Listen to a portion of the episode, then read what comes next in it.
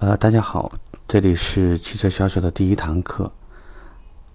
在前面几期节目里面，尤其有一期节目，我们在说，呃，新人要学会保护自己，也就是说，会提醒大家，尤其在跟客户有重要的事情沟通的时候呢，一定要录音。这里面呢，包括客户持续不提车，然后我们需要释放这个车车源的这个车辆的资源，或者是客户。有一些信息我们提供给他以后，需要留有证据，以防客户在这之后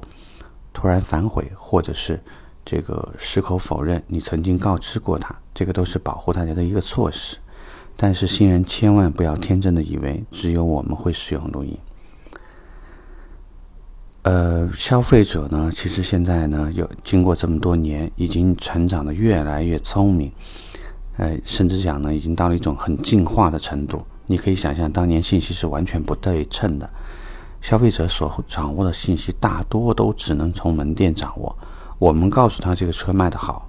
他可能也就认定这个车是很好的。但是现在你这么说没用，我们可以网上去查一下排行榜，很多品牌，呃，这个垂直网站对于各款车型的月度销量、季度销量、半年度销量和全年销量的排名，它都会陈列出来。所以光吹牛是没用的。然后另外一方面呢，消费者有的时候也知道如何取证，就是他们也有这个意识。所以我看过很多销售顾问在跟客户在电话里面沟通的时候，例如说产生了一些翻脸的情况，比如说这个两个客户两个顾问同时接待一个客户，后来公司判定的时候呢，已经把这个订单判给了 A，那么 B 很不高兴，就认为呢客户。你你这个就太没意思了，你怎么这个你要买个车，为什么找两个顾问呢？那就有些不爽。不爽的时候呢，有一些不太有经验的销售顾问，甚至会傻逼到在电话里面骂客户。你以为只有你会录音吗？你想象一下，客户拿着这个录音展示给你的销售经理和总经理，你让我除了开除你还能干什么？对吗？还有，有一些销售顾问呢，自以为聪明，会使用一些非常规的方式，给客户呢进行一些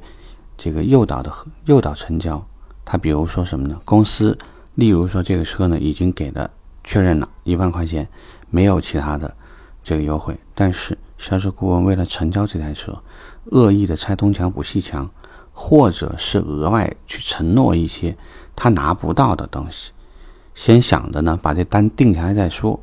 先斩后奏。但是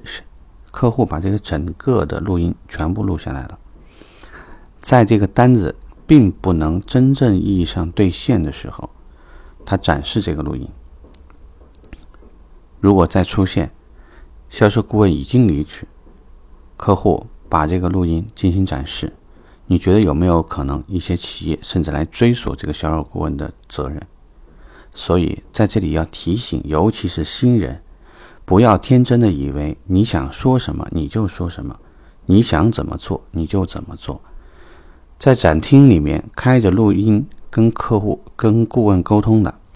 在展厅里面跟销售经理在一些敏感话题当中进行讨论。甚至说呢，有一些客诉的一些处理现场，客户开着录音全程取证之后呢，再通过媒体或者其他方式来申诉的这个事儿呢，我们是真的是司空见惯，我们已经见得非常多了。呃，带来的最后的结果，往往受伤的总是销售顾问。当然，有时候呢，公司甚至也会因此受到一些连带责任。所以，尤其是新人。再次提醒，有些时候呢，防不胜防，并不是说你看到了你就以为客户在录音或者不在录音，不要这么简单的认定。在暗访的时候呢，我们暗访的人员通过七八百块钱买到的一个幺零八零 P 的高清的摄影，他也可以随时捕捉你不规范的动作、不规范的行为，或者呢，有的时候一些不经意展示出来的非常不。不合乎要求的一些动作，所以这些事情呢，可能都会给你惹麻烦。所以，请大家在工作时间，请拿出来你应有的状态，不要惹麻烦。尤其是说铁证如山的情况，我相信你已经没有任何解释的机会了。好，这个话题我们就聊到这儿，我们下期再见。